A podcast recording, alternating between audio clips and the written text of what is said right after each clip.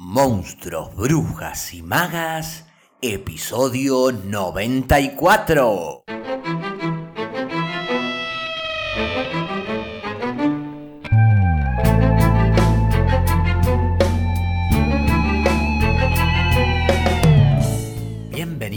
Bienvenidos y bienvenides a un nuevo episodio de Monstruos, Brujas y Magas, un podcast producido por La Crespo Estudio, espacio multiplataforma que desarrolla actividades de formación, investigación, participación y encuentro vinculadas al teatro, el cine y la literatura.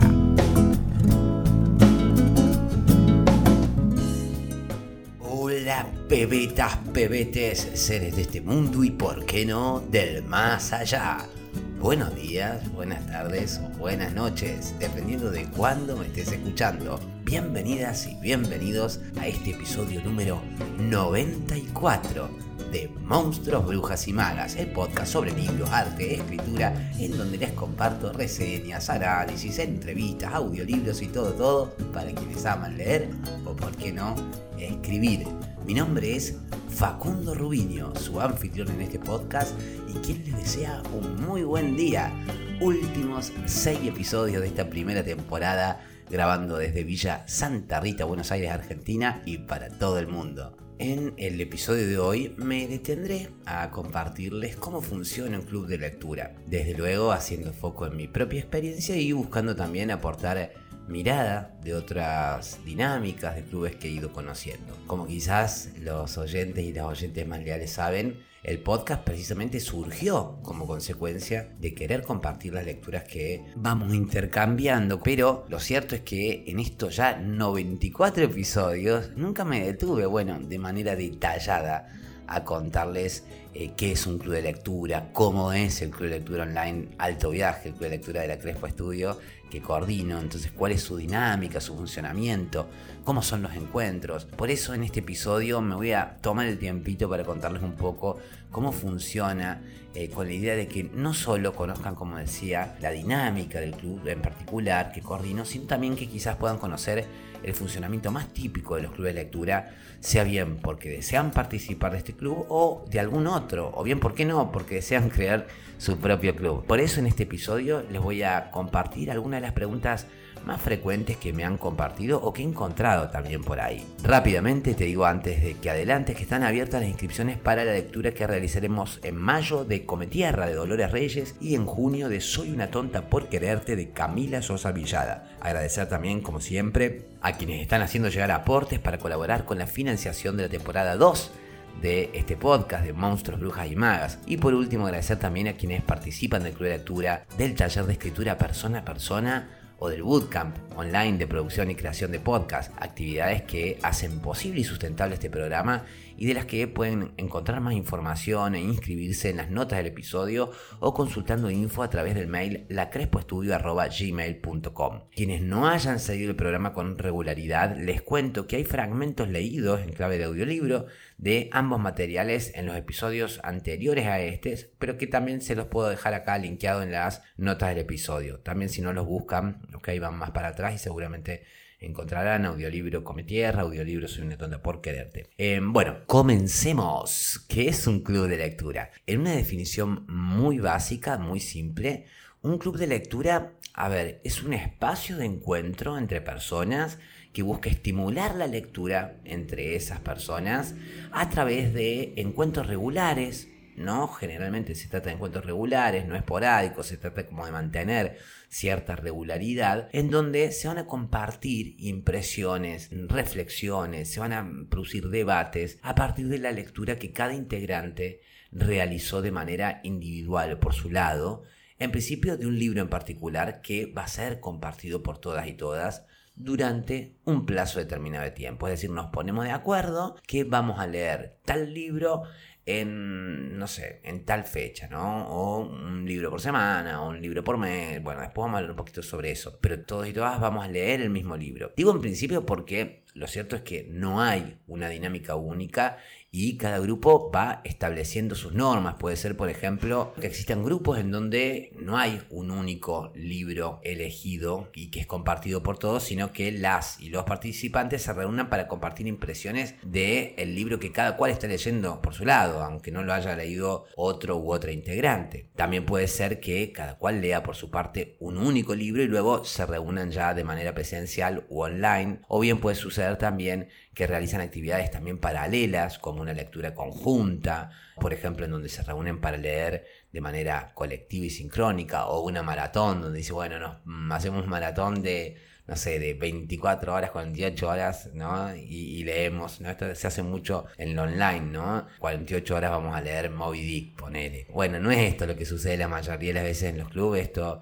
de la lectura conjunta, sincrónica o de la maratón de lectura, sino que son actividades que pueden aparecer ahí aleatorias eh, acompañando. No es lo más común, como decía, pero bueno, es una dinámica posible. Lo que veo interesante en la dinámica más clásica del club eh, es precisamente justamente esa posibilidad de aportar nuevas capas de análisis y reflexión de un mismo libro que es compartido por todas y todos y que se va enriqueciendo la mirada y la percepción de la obra en ese encuentro con otras ideas, miradas y puntos de vista. Esa es mi, impresión. Al final de cuentas lo que se busca es que ese espacio de encuentro estimule la lectura a partir de el intercambio con otras personas. Por lo cual a la hora de elegir cuál puede ser la dinámica, si estás buscando coordinar un club o si estás decidiéndote por ingresar a uno, es importante que tengas en cuenta si esa dinámica va a ser afín a tus deseos y también a tus posibilidades, si vas a poder cumplir. O sea que el cómo funciona el club se alinee o conduzca hacia tus objetivos principales, sea si tenés el hábito de la lectura y lo que deseas es ampliar tu mirada en el análisis o en la comprensión y debate de la obra, o bien, bueno, porque no, no tenés el hábito y decías, bueno, a través del encuentro con otras personas, empezar a desarrollarlo y entonces en el club, con tu participación, va a estimular y proporcionar una suerte de orientación a la lectura. Otro aspecto de un club podría ser si las lecturas se mantienen dentro de un mismo género o disciplina o campo. Y la verdad es que es posible encontrar clubes de lectura sobre un montón de géneros, de disciplinas. Ponerle puede haber que haya un club de lectura que centre su interés en la producción de, en la lectura de ficción dentro del género fantástico, o de terror, o romance, bueno, vaya a saber. O si no, también puede ser que centren su lectura sobre la obra, toda la obra de determinados autores o autoras específicos. Por ejemplo, vamos a leer tal periodo en la obra de determinado autor o autora. O, vamos a ir segmentándolo por temáticas, estilos, movimientos, lo cual sería nos vamos a centrar, por ejemplo, en autores y autoras eh, vinculados al movimiento, no sé, Dada, o, digo, o al realismo mágico en Latinoamérica. Eh, bueno, podría ser. O incluso podría ser que, se, que no se trate de ficción, ¿no? Y que el club de lectura venga del lado de ponerle un club de lectura orientado a la lectura de superación, o empresarial, o de finanzas, o de psicología, economía, rendimiento personal. Eh, o sea, la dinámica del club de lectura es posible transponerla a cualquier campo o disciplina. En nuestro caso, en el caso del Club de Lectura Alto Viaje, el Club de Lectura de la Crespo Estudio, nos centramos en la literatura contemporánea, buscando o orientando el interés hacia eh, esa literatura contemporánea más diversa, interseccional, internacional. Otra pregunta frecuente en relación al club de lectura es si se debe pagar para participar de un club de lectura. Y la verdad es que no, no necesariamente. Hay clubes de lectura que son organizados por entidades e instituciones no gubernamentales y también por instituciones gubernamentales o por comunidades barriales, por ejemplo, o por bibliotecas, incluso por individuos que buscan aportar valor social generando actividades como club de lectura sin costos y de acceso libre y gratuito. De hecho, en sus orígenes, un club de lectura rehusaba de la idea de beneficio económico por comprender que esta actividad era, y desde luego lo es, un aporte a la cultura y a la sociedad. Pero en la actualidad, bueno, han ido surgiendo muchas iniciativas privadas de espacio a personas que desde la autogestión promueven estos espacios y que les brindan tiempo, herramientas para ese análisis, para el estudio, dedicación, experiencia, trabajo, tanto en la gestión como en el desarrollo y en el, desarrollo de las estrategias de coordinación del grupo, en la producción de los contenidos previos al encuentro, en las actividades que se van desarrollando dentro del club para estimular esa lectura. En fin, es un trabajo, estos clubes ofrecen entonces opciones de pago a quienes deseen participar a cambio de beneficios, aportes, eh, herramientas, como decía, dentro de esa dinámica. Esto, buscando más aportar un servicio, ¿no? Que enriquezca y nutra la experiencia de las y los participantes. Y ese es el caso, por ejemplo, de nuestro club, ¿no? El Club de Lectura Alto Viaje, que sin recibir apoyo estatal o privado, se sostiene justamente a partir de la colaboración y participación de quienes integran el club. Es, esa participación o colaboración puede ser en algunos clubes de modo voluntario, ¿no? Con un aporte voluntario, después como si fuese una cuota de un club arancelada, ¿ok? Que todos los meses eh, pagás la cuota del club o, esto, o gratuito y a cambio su membresía, que puede ser por el periodo que comprenda la lectura de un libro por mes, o mensual, o por, o por varios libros, como una especie de pack a lo largo de un cuatrimestre, obtienen acceso, por ejemplo, en el caso del club, insisto, tienen acceso a un newsletter semanal que en clave de cuaderno de apuntes les va ofreciendo información y material complementario, audiovisual, bibliográfico, de, que, tenga interés y que esté vinculado con ese autor o autor que estamos leyendo para acompañar la lectura y aportar nuevas eh, referencias, puntos de contacto que enriquezcan la percepción de la obra, esa que se está leyendo. También el arancel por libre, generalmente en el caso del alto viaje leemos un libro por mes Incluye también el acceso al grupo de WhatsApp, donde vamos dialogando, compartiendo impresiones eh, sobre el momento que estamos leyendo y, varias cosas más que se van circulando por ahí por el grupo. Ahora, ¿cómo funciona un club de lectura virtual? Como decía, la dinámica varía de acuerdo a quien lo coordine. Hay eh,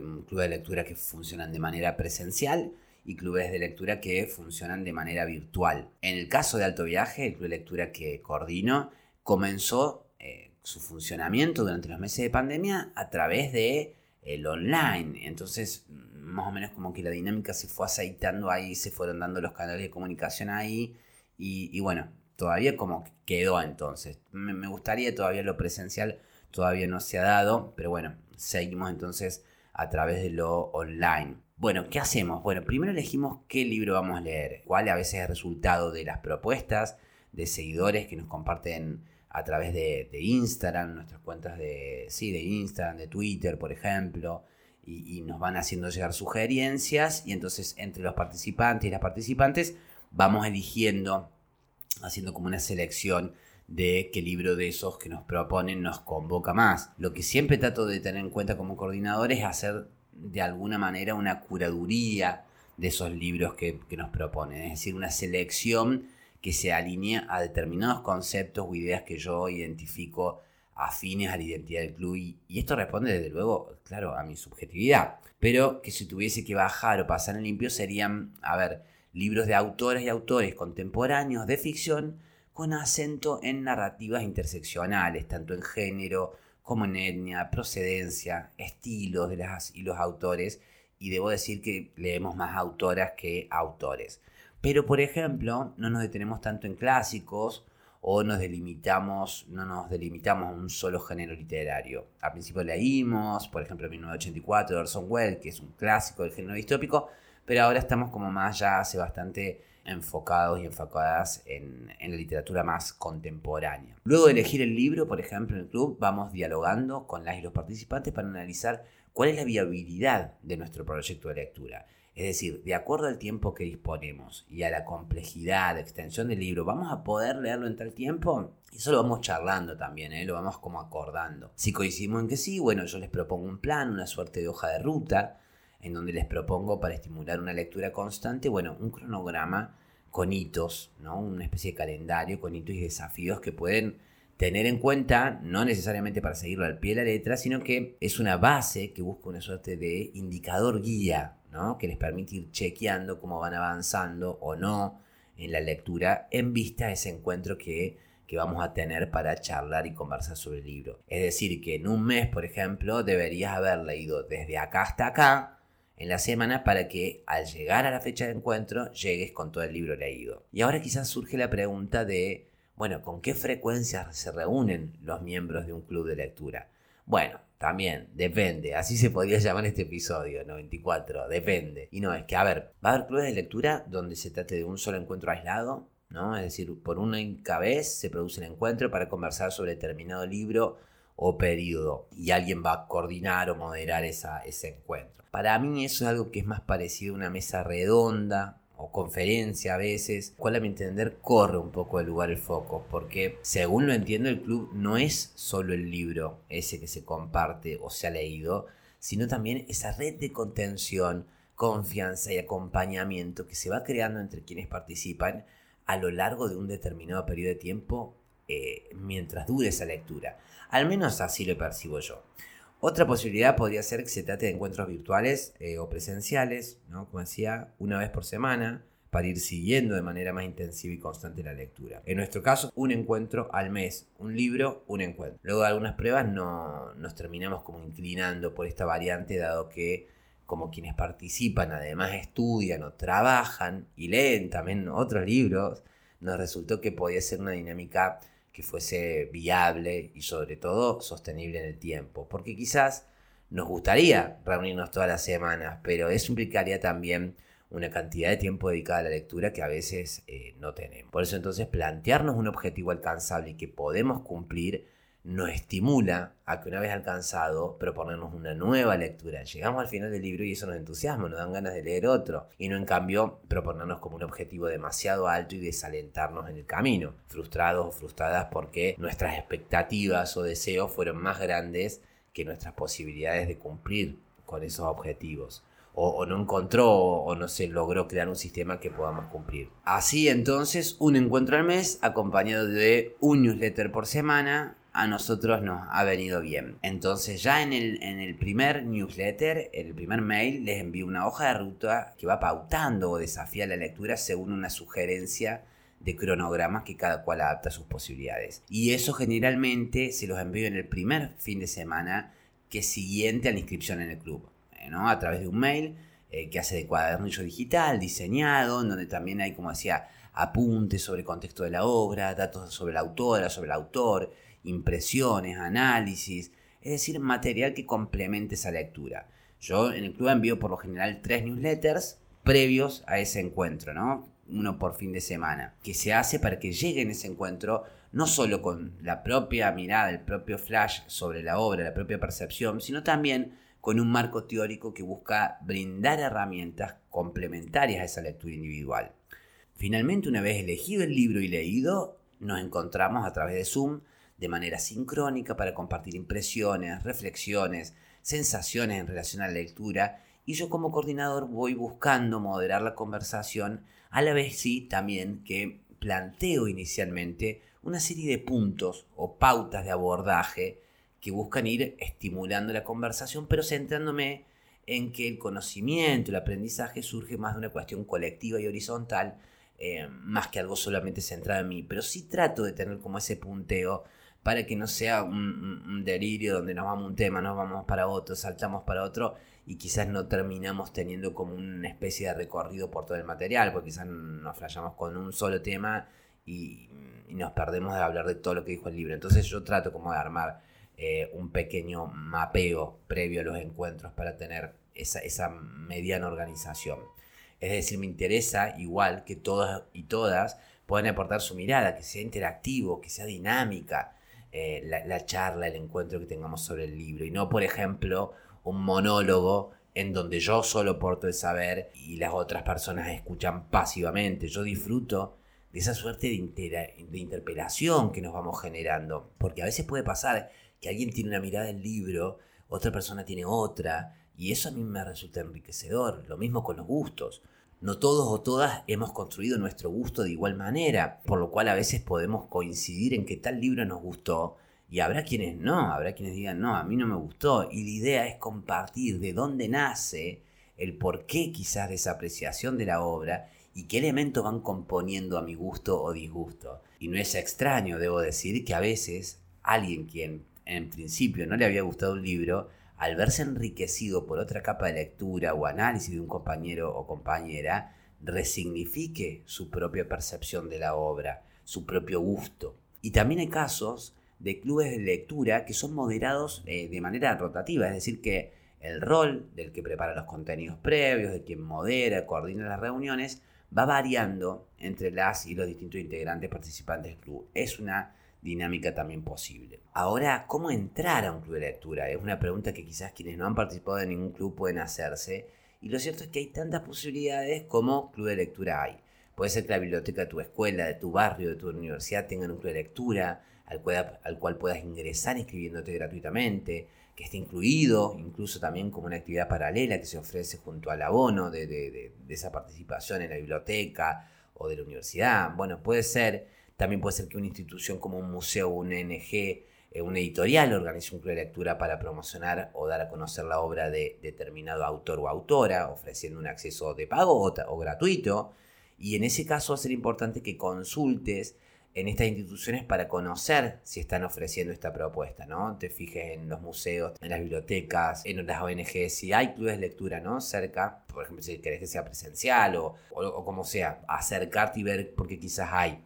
Desde luego también puedes buscar un club de lectura a través de Google, Instagram, Twitter y dejar, bueno, que el algoritmo te empiece a ofrecer opciones y que puedas ver las distintas propuestas, quién las coordina y vas a ver que hay infinidad de propuestas.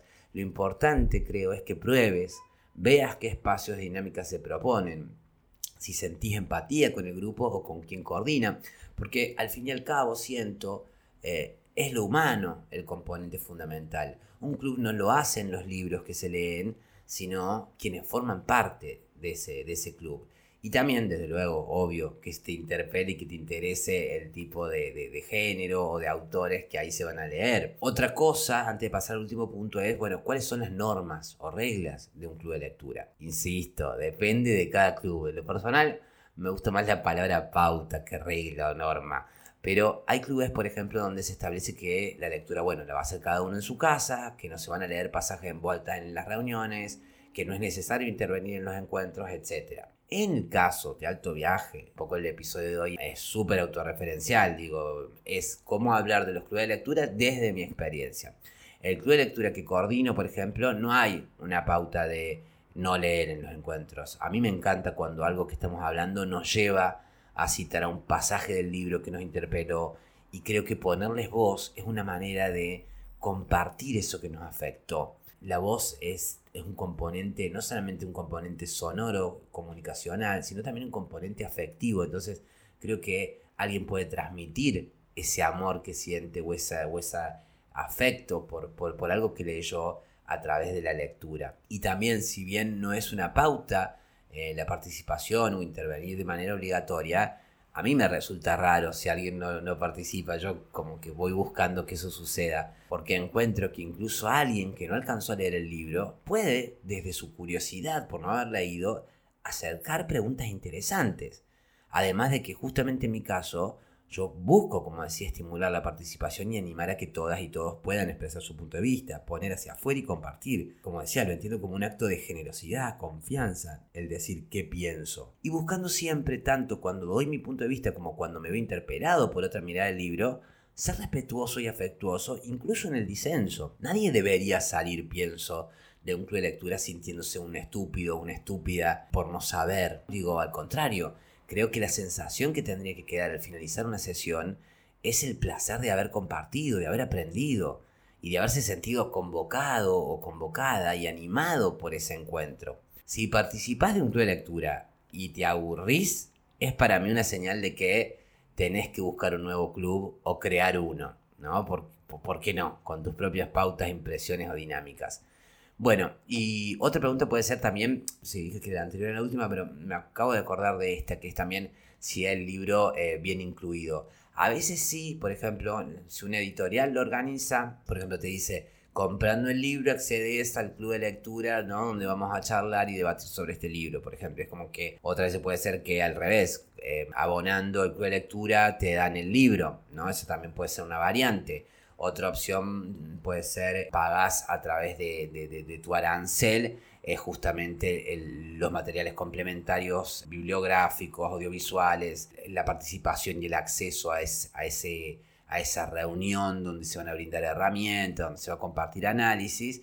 Bueno, entonces digo, depende, puede ser que el libro venga, venga incluido o no, también decía es un libro de un autor vivo, con o si tienen los derechos liberados y entonces te dan el acceso a un PDF. Bueno, hay, hay, diversas maneras, está bueno que preguntes, che, ¿incluye el libro, no incluye el libro? Si te modifica, pues si vos capaz que sabes, el libro lo puedes conseguir eh, de manera independiente o por tu cuenta, en fin, hay varias variantes. Ahora, una pregunta muy curiosa que encontré seguido es ¿de qué se habla en un club de lectura? Y la respuesta obvia para alguien que está familiarizado con la lectura sería, bueno, ¿y de libros? ¿De qué se va a hablar? Pero claro, no todas las personas están familiarizadas con el término o con la dinámica de un club o mismo con la lectura. Yo encuentro que quizás detrás de esa pregunta, ¿no? De, de qué se habla en un club de lectura, se esconde la inquietud de quien lo ve como algo desconocido, pero que, como decía, le interpela, lo convoca. Y aquí es donde siento que hay clubes de lectura que son peligrosos. A ver, peligrosos en tanto sean una suerte de tribuna donde predicar una verdad, mi verdad, mi conocimiento, ¿no? Sea el de quien cumple el rol de moderador, moderadora, o de cualquiera o de varios de sus integrantes. Porque siento que e, esa dinámica, el tono o impronta que se da en esos clubes, inhibe y asfixia la posibilidad de expresar lo que pienso, ya que estoy temiendo quizás ser juzgado por los otros o las otras personas. Quien no se siente seguro o segura teme quedar como un estúpido, como alguien que le falta lectura, etc. Así el club estaría aniquilando, me parece, justamente lo que debería ser uno de sus propósitos, que creo que es alentar el pensamiento crítico diverso, mientras que a la vez estimula el encuentro, el disenso y desde luego el afecto en la lectura. Entonces, eh, por eso digo que el cómo funciona o el de qué se habla, también es importante tener en cuenta cómo se habla. Por eso insisto, si no te sentís cómodo, cómoda en el club de lectura, quizás ese espacio no es para vos. Bueno, pero ¿de qué se habla? Y a ver, puede ser del contexto de producción del material de la bibliografía o la biografía del autor, autora, de la relación del libro leído con otros libros de la misma autora o autor, o de la conexión con otras narrativas o líneas estéticas, se pueden analizar determinados pasajes, frases, puede ser que se hable de lo que trata el libro a nivel argumental, ¿no? Es decir, bueno, vamos a contar como si fuera una peli, vamos a contar, bueno, y el momento en que pasa esto, y el momento en que pasa, y a ustedes qué les pareció con que pasara esto, y ustedes qué lectura tuvieron de esta parte del, argumento, que haya inquietudes en relación al desarrollo narrativo o argumental, que buscan eh, entonces aclararse en ese encuentro con el otro. Puede ser también que se haga foco en lo temático, es decir, un tema, por ejemplo, que aparece en el libro, como ser, no sé, el nacimiento, la muerte, nos puede llevar a hablar de experiencias personales o reflexiones, ideas a partir de eso. Puede ser que se dé, para mí, mientras más diversa la cantidad de temas o de, ¿no? que puede aparecer en un momento algo de lo personal, pero después también, pues, sino también está muy, muy pegadito a ser un grupo de terapia.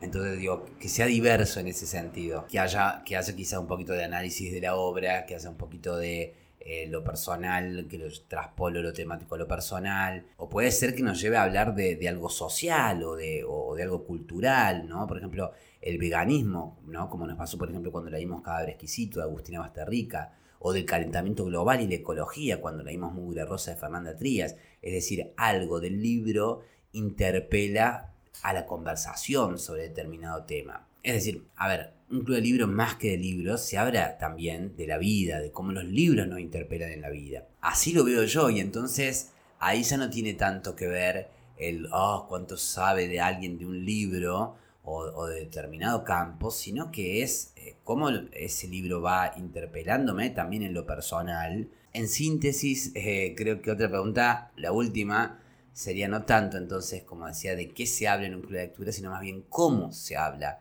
en un club de lectura. Y si bien podría extenderme mucho en ese aspecto, diré que al menos en un club debería poder hablarse sintiéndose libre, sin temor a no saber, confiando que voy a ser escuchado con respeto e incluso con afecto, aun cuando hay disenso. Bueno, y con eso creo que estamos hoy. Deseo haberles compartido algunas ideas y haber respondido algunas preguntas que les hayan ayudado. Antes de despedirme, aprovecho para recordarte que nos sigas en nuestras redes de Instagram, Facebook, YouTube, Twitter y que si no estás suscrito te suscribas al programa en la plataforma de donde nos estés escuchando para que te avise cuando salen nuevos episodios y también valorar el programa. Si te gustó, dale, no te cuesta nada y a mí me ayuda muchísimo para que el programa se siga conociendo y me alientes a continuar. Y si deseas dejar el comentario, pedido de lectura, inquietud o lo que sea, no dudes en hacerlo. Me encantará saberlo de, del otro lado. Recordad que puedes mandar cualquier cosa al mail lacrespoestudio.gmail.com o WhatsApp. Me estoy dando cuenta que para hoy había prometido que iba a continuar con el análisis de Klaus y Lucas en clave de charla, debate, encuentro con las participantes y los participantes del club de lectura y compartiendo impresiones sobre el libro que estamos ya terminando de leer, pero bueno, se me extendió un poquito más de la cuenta esta suerte de respondo preguntas sobre el club, así que, que eso va a venir entonces la semana que viene. Como decía, eso será el lunes de la semana que viene porque por aquí quedamos hoy. Gracias a quienes comparten el contenido en sus redes, con personas que creen que puede serles contenido que van a disfrutar. Gracias por sus suscripciones, comentarios, valoraciones de 5 estrellas en Spotify o bueno, en cualquiera de las plataformas donde me estés escuchando. Se ve este episodio número 94 de Monstruos, Brujas y Magas en donde deseo haberles aportado contenido que haya sido de su interés y haber sido buena compañía y agradecerles porque ustedes han sido buena compañía para mí y valoro mucho que me sigan acompañando para aprender, descubrir, redescubrir y, por qué no, encontrarnos en el camino de este alto viaje entre monstruos, brujas y magas. Mi nombre es Facundo Rubiño, coordinador y creador de la Crespo Studio y quien les desea que hagan un muy buen día. Será entonces hasta el próximo lunes, pebetas, pebetes, para seguir con más Monstruos, Brujas y Magas a las 7 am Argentina por tu plataforma de podcast favorita.